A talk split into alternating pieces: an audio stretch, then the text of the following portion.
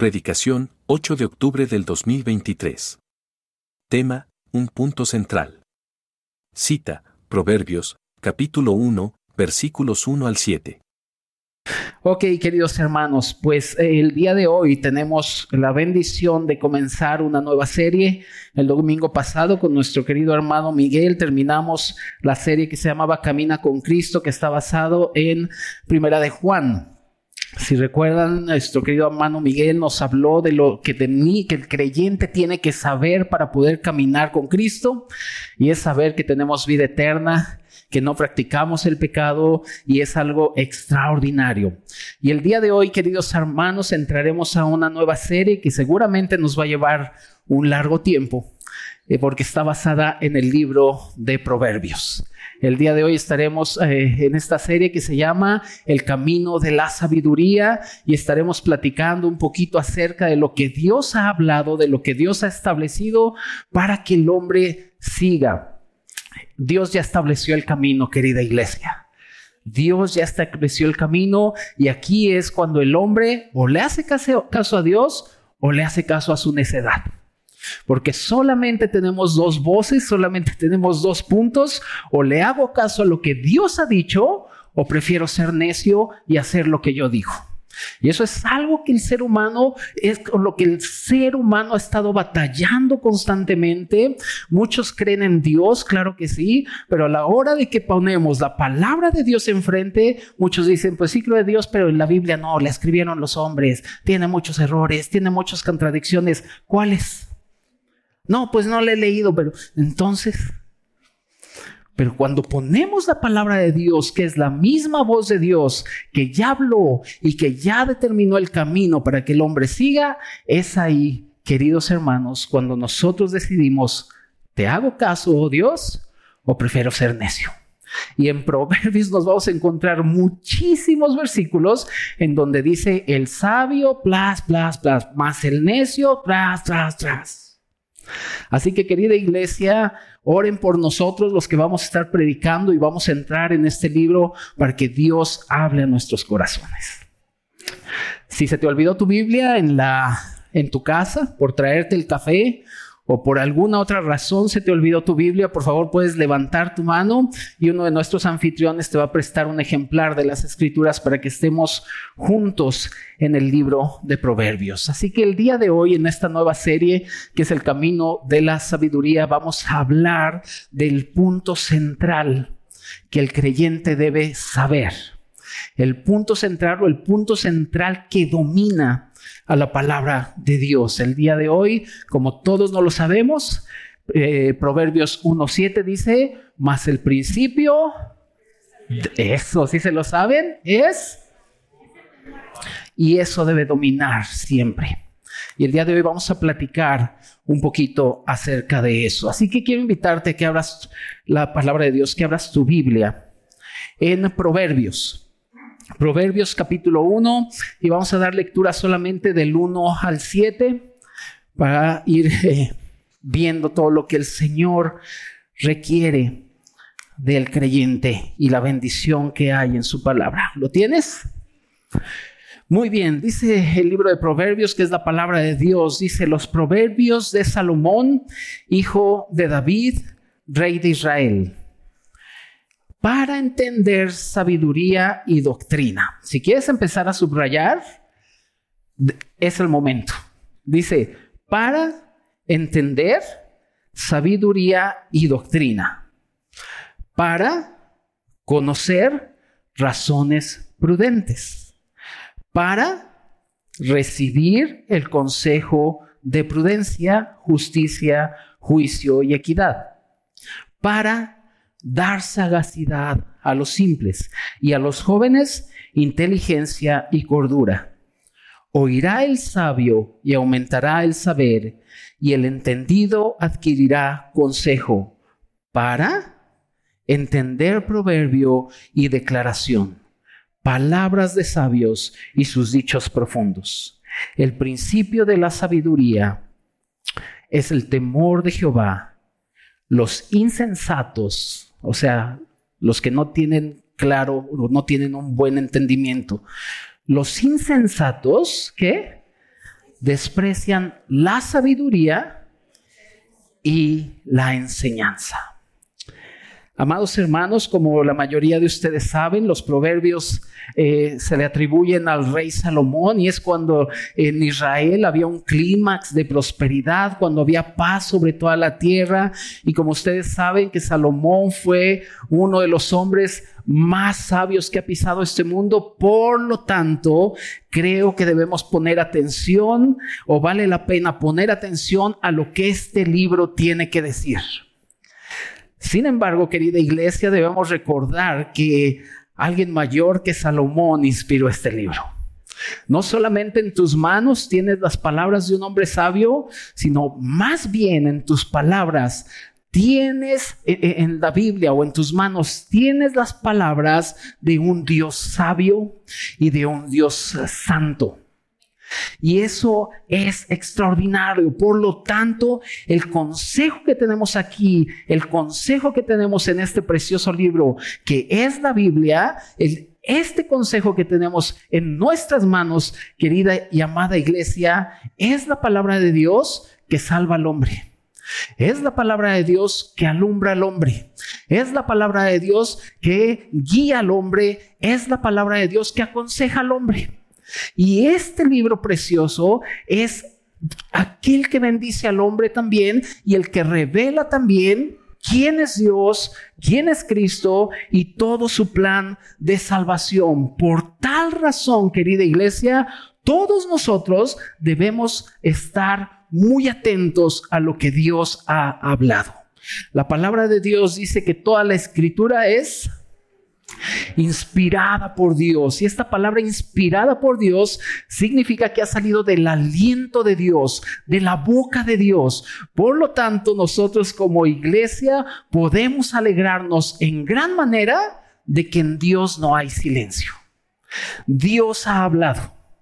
Y como Dios ha hablado, nosotros los creyentes tenemos ya la capacidad de escuchar su voz. Por eso la Biblia dice, mis ovejas, ¿qué? Oyen mi voz y la siguen y la conocen. Así que es muy importante, hermanos, amados hermanos, santos en Cristo, que nosotros apreciemos en gran manera este libro que es el hablar de Dios y por tal razón, al ser el consejo de Dios, necesitamos poner atención.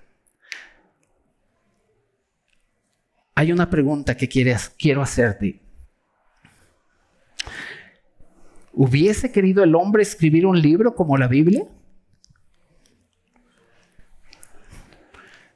En dado caso que la respuesta fuera así, yo creo que el hombre hubiera escrito un libro como la Biblia. En dado caso de que fuera afirmativa esa respuesta, entonces el hombre hubiera tenido que escribir de una manera tanjante acerca de la idolatría, acerca del pecado, acerca de una moralidad muy elevada y acerca de un plan de salvación y cómo podemos ser reconciliados con Dios. Y ahora la siguiente pregunta, iglesia. ¿Hubiese podido el hombre escribir un libro como la Biblia? No. Si el hombre siquiera hubiera podido escribir un libro como la Biblia, tuvo que haber plasmado la gloria de Dios, la creación de Dios, las cosas eternas, la, continuidad de la Biblia, las profecías cumplidas y mostrar que este siempre es un libro pertinente. Han pasado miles y miles de años y la Biblia sigue siendo pertinente porque es la palabra de Dios. La Biblia es la obra de una sola mente y esta mente debe ser la mente de Dios. De tal modo, querida iglesia, que yo podría decir que la Biblia es un fenómeno que puede explicarse de una sola manera es la palabra de Dios. Es la palabra de Dios. Y por eso debemos estar atentos a lo que Dios ha dicho. Él es Dios. Él es el creador. Tú y yo no somos Dios. Somos totalmente finitos. Él es infinito.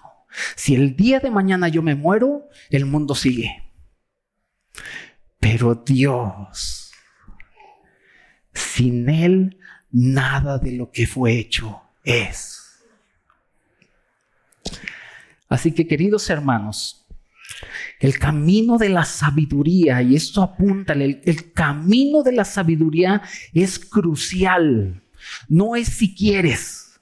El camino de la sabiduría es crucial para el creyente. Por lo tanto, todos nosotros debemos tener mucha claridad en comprender que en el hablar de Dios siempre hay bendición o la bendición del hablar de Dios. Vamos a Proverbios nuevamente y este es nuestro primer punto para aquellos que están apuntando. Tenemos que ver que Dios ha hablado y la bendición que hay en el hablar de Dios. Y ese es algo de nuestro tesoro más grande que tenemos que Dios ha hablado. Vayamos por favor, versículos 1 al 4 de Proverbios. Dice los Proverbios de Salomón, hijo de David, rey de Israel, para entender sabiduría y doctrina, para conocer razones prudentes, para recibir el consejo de prudencia, justicia, juicio, equidad, para dar sagacidad a los simples y a los jóvenes inteligencia y cordura. Queridos hermanos, Dios nos ha bendecido con su hablar. Y no solamente eso, sino que también por medio de su hablar, por medio de su preciosa palabra, nos ha mostrado a este Cristo glorioso, el cual ha dado a conocer a Dios. Esto es importantísimo, como lo hemos estudiado anteriormente. Antes no conocíamos mucho de Dios, teníamos solamente ciertas sombras en el Antiguo Testamento, pero Cristo vino, iglesia, y Cristo le dio a conocer lleno de gracia y lleno de verdad. Y una vez que le dio a conocer, podemos entender que ahora Dios ha hablado y el verbo se ha encarnado y el verbo es Cristo mismo. Y ahora todos nosotros los que creemos en el Señor podemos tener luz y claridad respecto al conocimiento de Dios. Sabemos perfectamente, querida iglesia, que Dios es incomprensible es demasiado elevado para nosotros, pero el que sea incomprensible no quiere decir que no sea conocible. Él es comprensible, pero es totalmente conocible y accesible al hombre. La palabra del Señor en Job 37:5 dice, truena Dios maravillosamente con su voz, Él hace grandes cosas que nosotros no entendemos.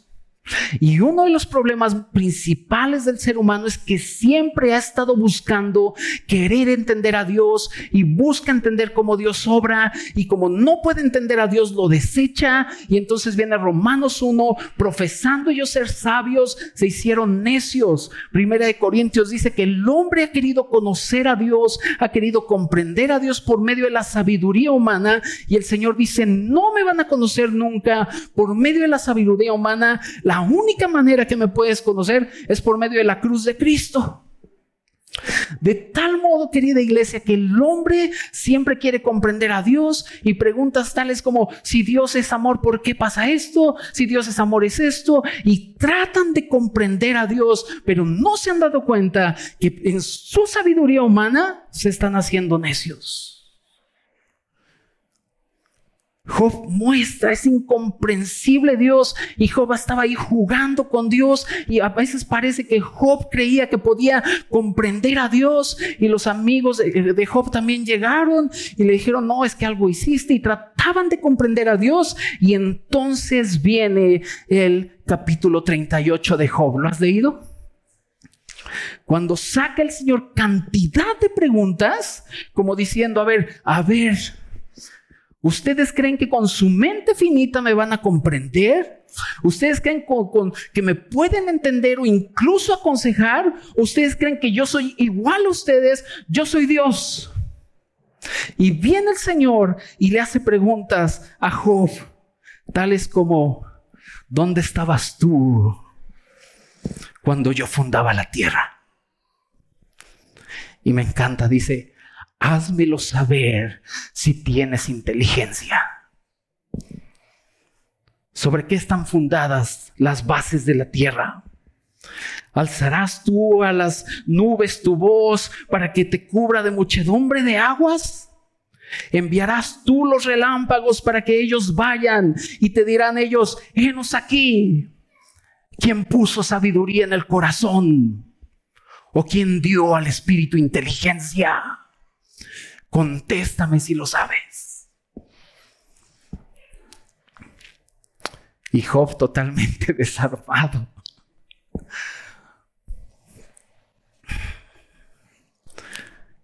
Es incomprensible porque Él es Dios. Pero es totalmente conocible por la cruz de Cristo. Y ahora tenemos acceso a Él. Y por eso dice la Biblia, acércate confiadamente al trono de la gracia para hallar misericordia y oportuno socorro. De tal modo, querida iglesia, que el punto es que tenemos a un Dios conocible y accesible no por nosotros mismos, sino por la obra de Cristo en nosotros. Y es por eso que la iglesia siempre debe estar feliz. Conocemos a un Dios santo, sublime, grande, que a pesar de que millones y millones de ángeles cantan santo y la adoran, Él todavía inclina su oído a nosotros. Por eso Hebreos dice, hablando Cristo, en medio de la congregación, te alabaré, anunciaré a mis hermanos tus obras. Hermanos, no crean que cuando nosotros venimos y cantamos, Cheo nos está llevando. A ver, iglesia, anímense. La adoración la hacemos a través de este Cristo precioso, adorando al Padre.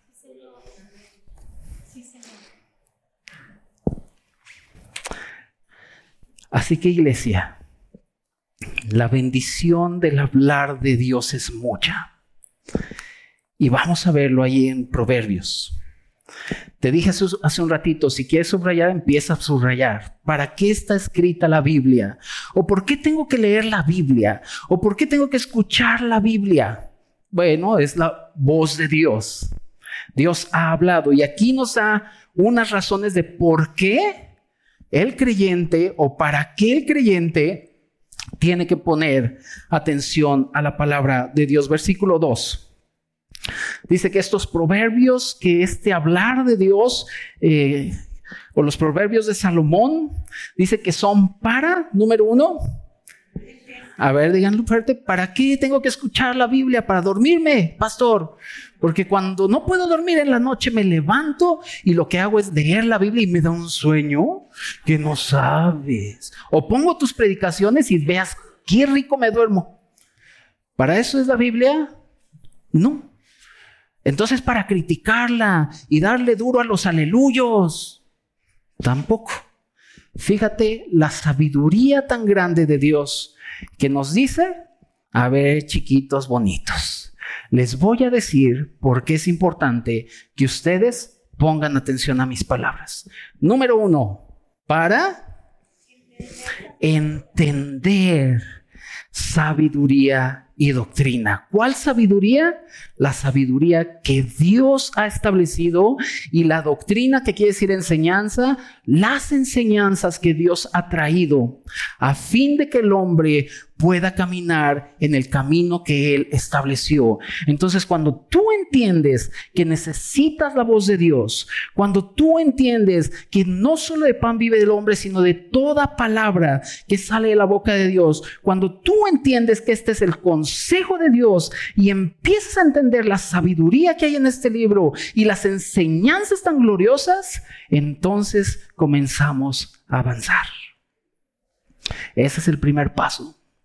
Si en ti y en mí no hay este entendimiento de que necesito sí o sí el consejo de Dios, ahí me voy a quedar. Pero cuando empiezo a entender y veo la preciosidad de estas palabras, ah, hermanos, ¿por qué estas palabras son tan dulces? ¿Has visto cómo Dios habla de ti en la Biblia? ¿No has visto? entonces tienes que venir a fundamentos y luego Apocalipsis. Para que veas lo dulce que es cuando Dios habla acerca de sus hijos. Y cuando comenzamos a entender, amados hermanos, la sabiduría y la doctrina, entonces viene el siguiente. ¿Para qué? Conocer que las razones prudentes. Y esto de las razones prudentes, hermanos, es eh, la, la identificación que logramos tener en cualquier circunstancia respecto a lo que realmente nos conviene. Por eso dice la Biblia que todas las cosas nos ayudan a bien. A los que amamos al Señor, esto es a los que conforme a su propósito hemos sido llamados.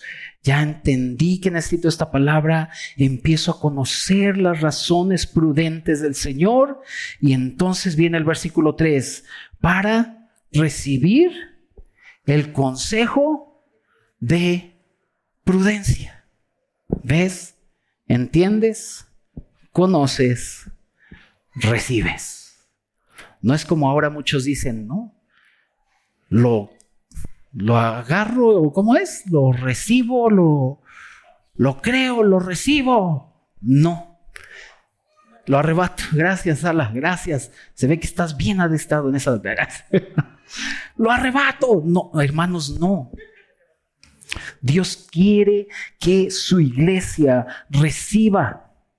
¿Reciba qué? El consejo de prudencia, de justicia, de juicio y de equidad. Y fíjate el 4. Ya vimos para entender, para conocer, para recibir. Y ahora dice, para dar sagacidad a los simples. Y sagacidad es la habilidad de comprender las cosas.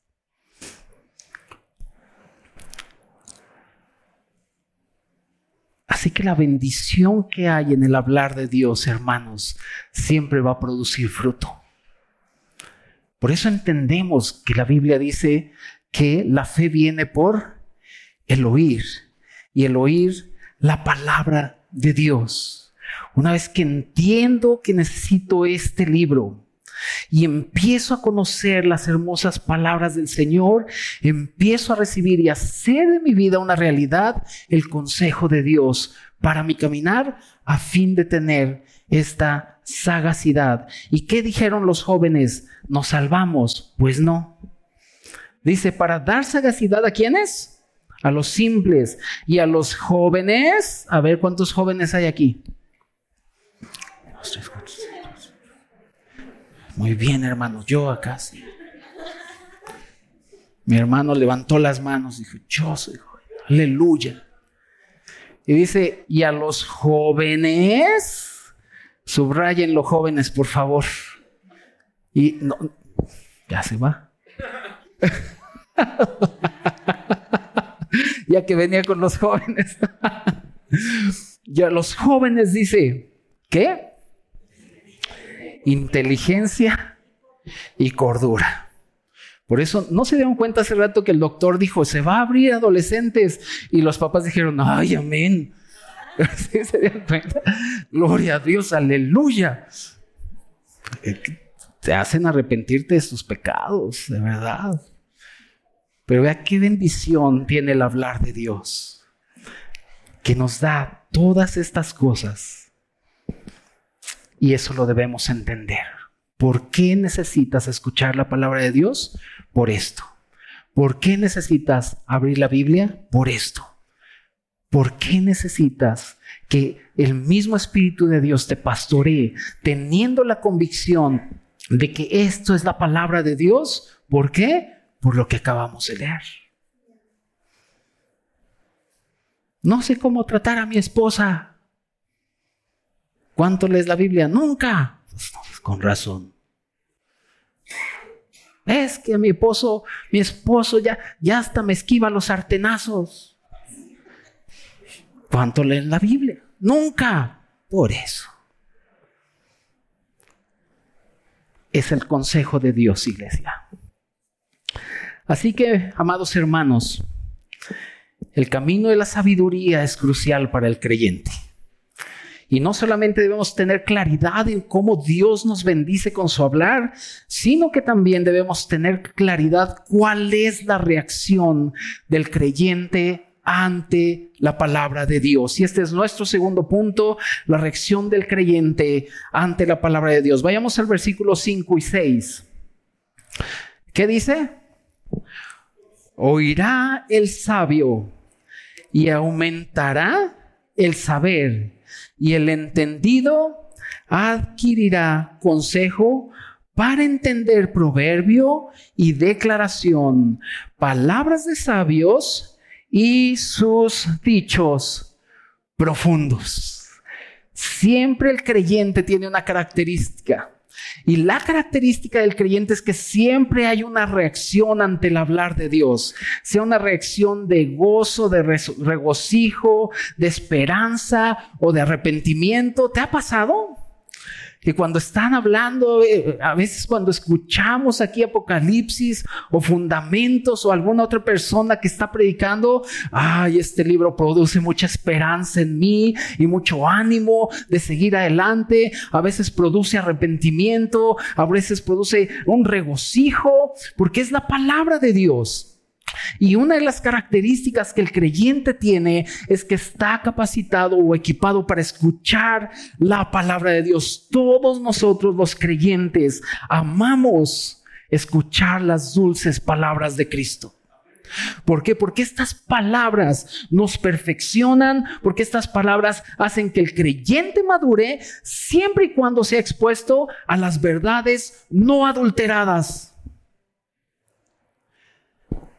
Y hay un mandato, querida iglesia, es un mandato, no es si queremos. Primera de Pedro 2.22 dice, te lo sabes, desead como niños recién nacidos, ¿qué?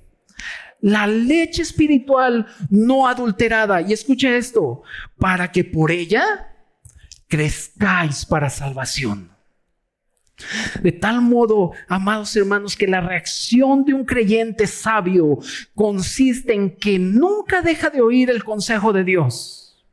En el momento que tú dices, ya lo sé todo, ya no tengo que escuchar a Moy, gloria a Dios, aleluya, ya no voy a escuchar tampoco a José, Isaí, todos los que predicamos, en ese momento, queridos hermanos, estamos siendo insensatos. Porque la palabra de Dios es basta.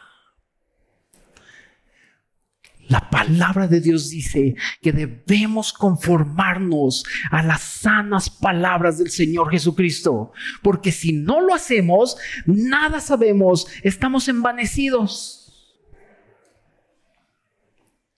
Y hace rato Josué estaba diciendo algo muy importante. Y decía, mira, si vienes a la iglesia y nos escuchas hablarte de Cristo, de Cristo y del Evangelio, y otra vez Cristo y el Evangelio, y otra vez Cristo y el Evangelio, dice, no te vayas de la iglesia. No estés esperando cosas profundas. No estés esperando que entremos a las profundidades y que bien teológicos. Amados hermanos, las palabras más extraordinarias son las que Cristo ha hablado. Cristo mismo es la palabra más extraordinaria que Dios ha establecido. Es más, es el mismo testimonio de Dios.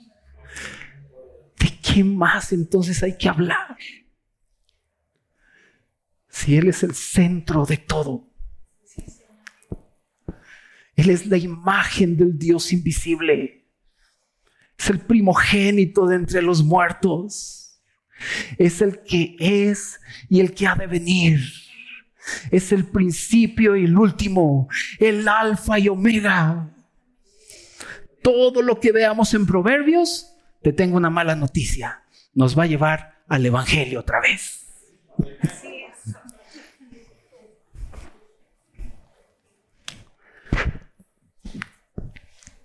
Y hoy más que nunca, iglesia, el sabio tiene que oír más y nunca dejar de oír. Hoy más que nunca necesitamos poner atención al hablar de Dios. Cuando vemos el mundo y los alrededores, querida iglesia, puede ser que nos desanimemos.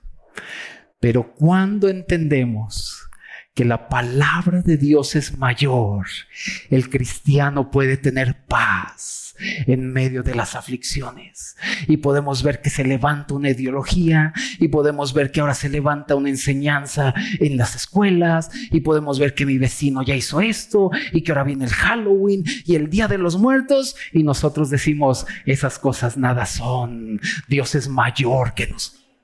Dios es mayor que todas las cosas. Por eso Pablo decía acerca de los demonios, los demonios nada son. Él es mayor. Y el apóstol Juan diría, mayor es el que está en nosotros que el que está en el mundo. Y entonces el creyente es como Josué.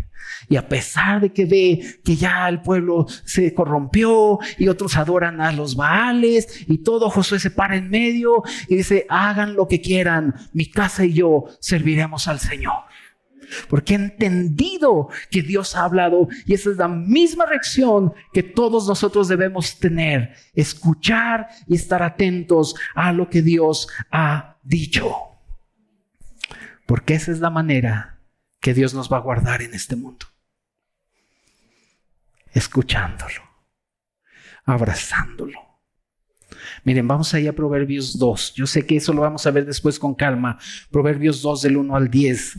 Dice, Hijo mío, si recibieres, ¿qué? Mis palabras. ¿Y qué más? Y mis mandamientos guardares dentro de ti, haciendo ¿Qué? Estar atento tu oído al coach de vida y al tiktokero o al youtuber. ¿Dice? ¿No? ¿A qué? A la sabiduría. ¿Y en dónde está la sabiduría? En el Dalai Lama, pastor. No, unas enseñanzas. En Confucio también. Qué bárbaro. Hermanos.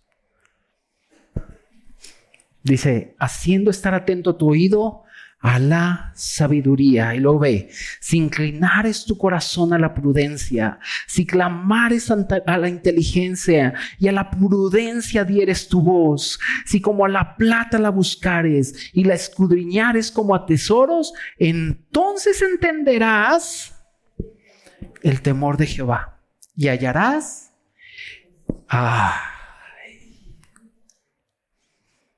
yo quiero seguir conociendo a Dios. Y así nos repitan mil veces, Cristo murió, vuelvo a llorar y seguiré llorando. Ya les dije que yo creo que yo soy el Jeremías de aquí, el profeta llorón. Pero hermanos, veamos la dulzura de esto. Parece que Dios nos está casi rogando si lo pero no es así. Él es Dios, no nos está rogando, está imponiendo. Yo soy el creador, tú eres la criatura. Yo soy Dios, tú no.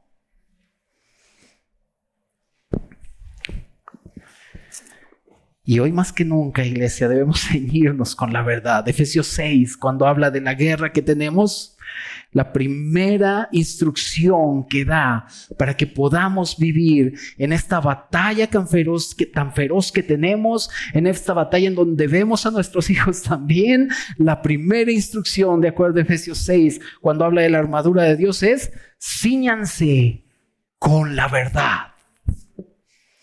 Porque eso nos va a mantener firmes. Y el apóstol Pedro, ahí en 2 de Pedro 1.19, te lo sabes también, dice que eh, nos muestra un cuadro maravilloso en donde dice que el mundo se encuentra bajo muchas tinieblas, pero aún en medio de esas tinieblas hay una antorcha que brilla, a la cual hacemos bien en estar atentos. Así que la reacción del creyente debe ser, aleluya. Tenemos una antorcha que alumbra, una lámpara a nuestros pies y una lumbrera a nuestros caminos, que es el hablar mismo de Dios.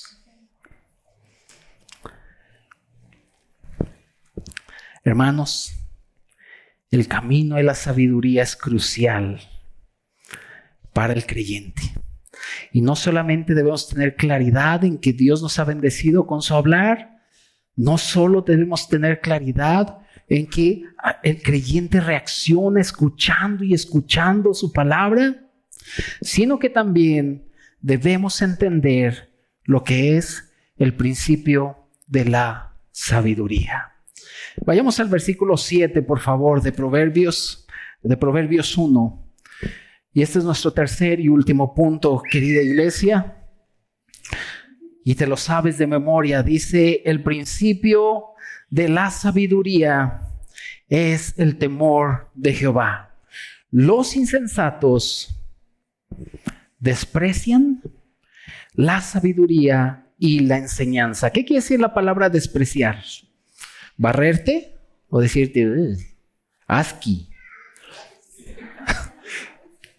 Despreciar quiere decir tener un precio menor. Entonces prefiero quedarme a ver el dragón con el William Levy. O prefiero X o Z. Más que poder llenarme el Señor de su palabra. Y dice la Biblia que los insensatos desprecian. O sea, le dan un valor ah, pequeñito. Desprecian la sabiduría y la enseñanza. El punto de partida, querida iglesia, y este es el punto central, el punto de partida y, y, es una constante en nuestra caminar, y el punto central es que el principio de la sabiduría es el temor de Jehová. La palabra temor, como muchos de ustedes lo saben, no significa tener un miedo, sino que significa tener un y tener reverencia, saber que estamos delante de Dios, sentir un respeto total, comprender que él es Dios, comprender que él es infinitamente superior a nosotros, que él es millones y millones de veces más sabio que nosotros, es más, él mismo es la sabiduría. Y este principio de la sabiduría que dice iglesia proviene porque sabemos que Dios ha hablado. Y ha hablado con total autoridad y su hablar es veraz, su hablar no da oportunidad a que cuestionemos, su hablar se impone, su hablar es con un estruendo de muchas aguas, dice Apocalipsis, que no da oportunidad a que ninguna otra voz se escuche o domine. Y es como cuando estás con tu jefe, ¿verdad? Y te llama, a ver, Moisésito chulo, ven para acá. Necesito que me pases el reporte ABCD, para el lunes lo quiero. ¿Qué haces inmediatamente? Ay, el lunes, como buen mexicano. El lunes me lo he hecho. No. Tú sales pensando ya cómo lo vas a hacer. ¿Por qué? Porque tu jefe ya dijo algo, ya pidió algo. Nuestro Dios habló. Y nuestro Dios ha establecido un camino, querida iglesia, y es por eso que nosotros tenemos total reverencia ante el Señor, entendiendo que Él es Dios, porque su voz es más fuerte que cualquier voz que se levante. Y entonces, como sabemos que Él habló, caminamos de acuerdo al camino que Dios ya ha mostrado, el camino el cual Dios ha hablado, el cual es su palabra y Dios ha marcado este camino para el hombre por medio de su hablar. Por lo tanto, tú y yo somos inexcusables. No tienes ningún pretexto. Por eso aquí estamos duro y dale. Ya eres capaz de amar ¿Ya eres capaz de perdonar? ¿Han oído que estamos duro y dale, duro y dale, duro y dale? Porque Dios ha establecido el camino. Y tú y yo somos totalmente inexcusables. Y lo que dice el versículo 7 de Proverbios, amada iglesia, es el tema dominante del creyente. Y el temor de Dios no es un asunto religioso, ¿eh? un asunto de, ay, yo soy tan temeroso de Dios que nunca falto harvest. Ay, yo soy tan temeroso de Dios que yo canto, no digo tres veces santo, digo nueve veces santo para que vean lo temeroso que yo soy. Y ay, yo soy tan temeroso de Dios que me porto bien siempre. Amados hermanos, este no es el temor de Dios. El temor de Dios es tener una comunión íntima con Él. Mire, ah, mira, abre tu Biblia en Salmos. Salmos. Capítulo 25. Salmos capítulo 25. Del 12 al 14. ¿Lo tienes?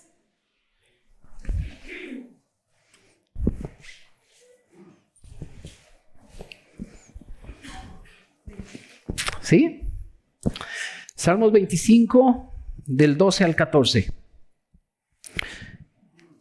Escucha la pregunta. Dice, ¿quién es el hombre que teme a Jehová? El que se porta bien. El que trae su Biblia bajo el brazo. Biblia de estudio. Scofield, revisión 1960. No. Dice, ¿quién es el hombre que teme a Jehová? Él le enseñará el camino que ha de escoger. Gozará él de bienestar y su descendencia heredará la tierra.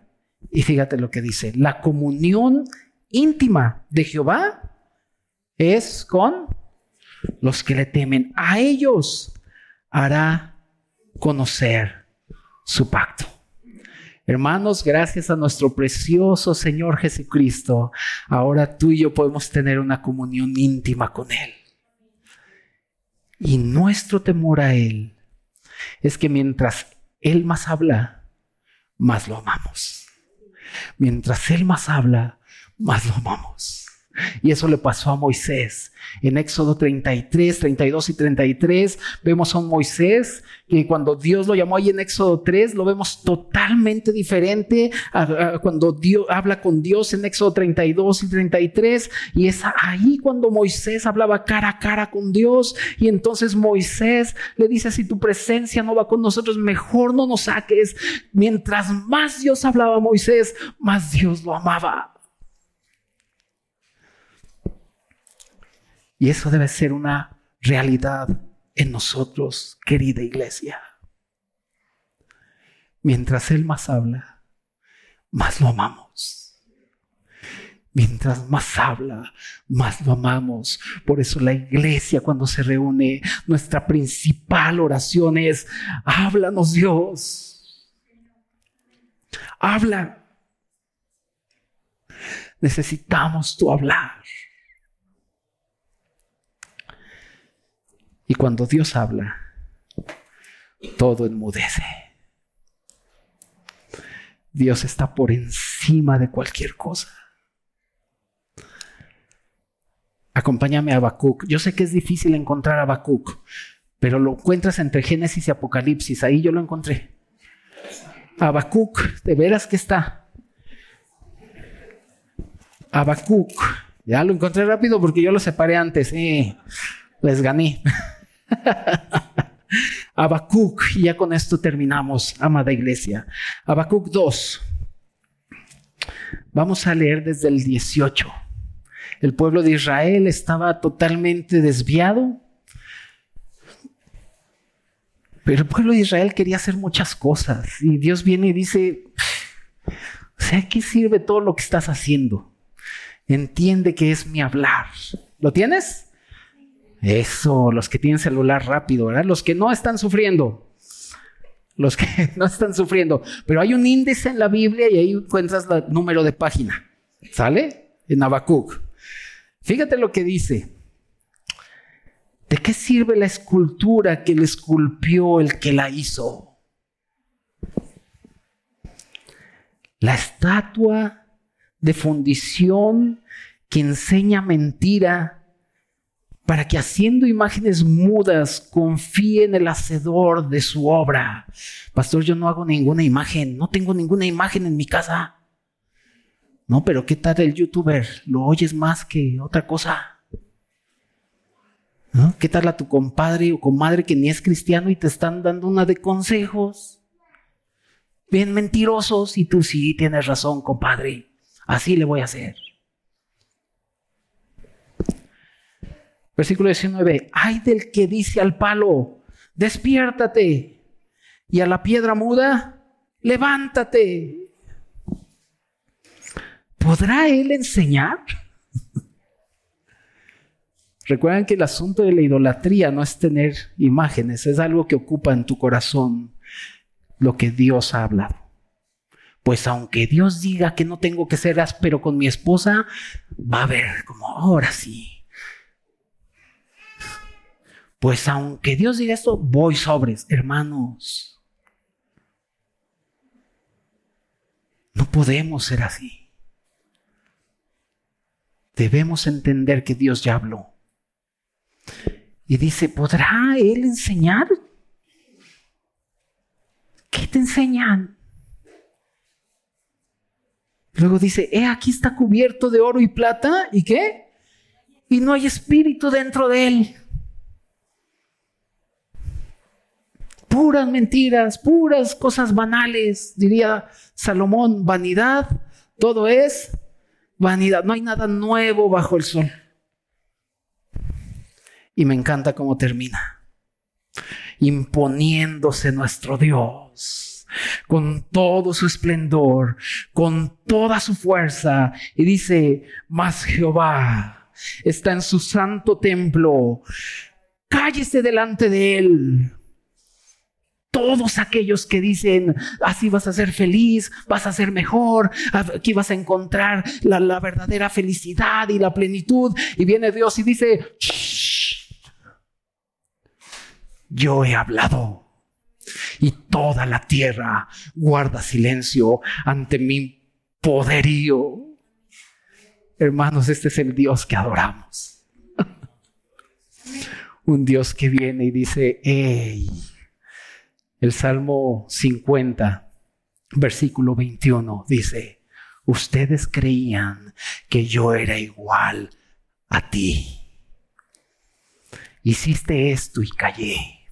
Hiciste aquello y no dije nada, pero tú creías que era igual a ti. Yo voy a venir con retribución. Hermanos, nunca pensemos o queramos encerrar a Dios en una caja él es grande. Y Él es digno de ser temido, no con un miedo, porque ahora tenemos a Cristo, su cruz y su sangre, y nos podemos acercar a Él libremente. Pero sí entender que cuando nos arrodillamos y decimos Dios, le estamos hablando a aquel que sobre todas las cosas Oremos, querida iglesia. Oremos, Padre, te adoramos y te damos gracias, oh Dios, por tu amor inefable para con nosotros. Dios, bendecimos tu nombre en esta hora. Reconocemos que tú eres Dios, nosotros no. Que tú has hablado y tu voz es tan potente. Ayúdanos a comprender, a entender y a atesorar, Señor, que sí o sí necesitamos tu hablar. Señor, entender que tú has hablado y que toda la tierra guarda silencio para escuchar el hablar del ser más sabio y santo que hay. Gracias, Señor, que tú no eres como nosotros. Gracias porque enviaste a tu Hijo Jesucristo y ahora podemos conocerte amarte, exaltarte. Oh, qué bendición tan grande. Es que tú nos hayas reconciliado contigo mismo por medio de la cruz y esta sangre que habla mucho mejor que la de Abel, que antes nos acusaba, Señor, pero que hoy clama por gracia y por misericordia. Señor, ayúdanos. Ayúdanos a entender sabiduría y doctrina, a conocerte. Señor, oh, gracias por tu palabra. Gracias por este libro. Queremos amarlo más y más, porque en él encontramos todos tus atributos, todo lo que tú eres. Y vemos a este Cristo precioso que se entregó por nosotros y que ha resucitado y que pronto vendrá por su iglesia. Esperamos ese día y anhelamos ese día, Señor. No tardes más.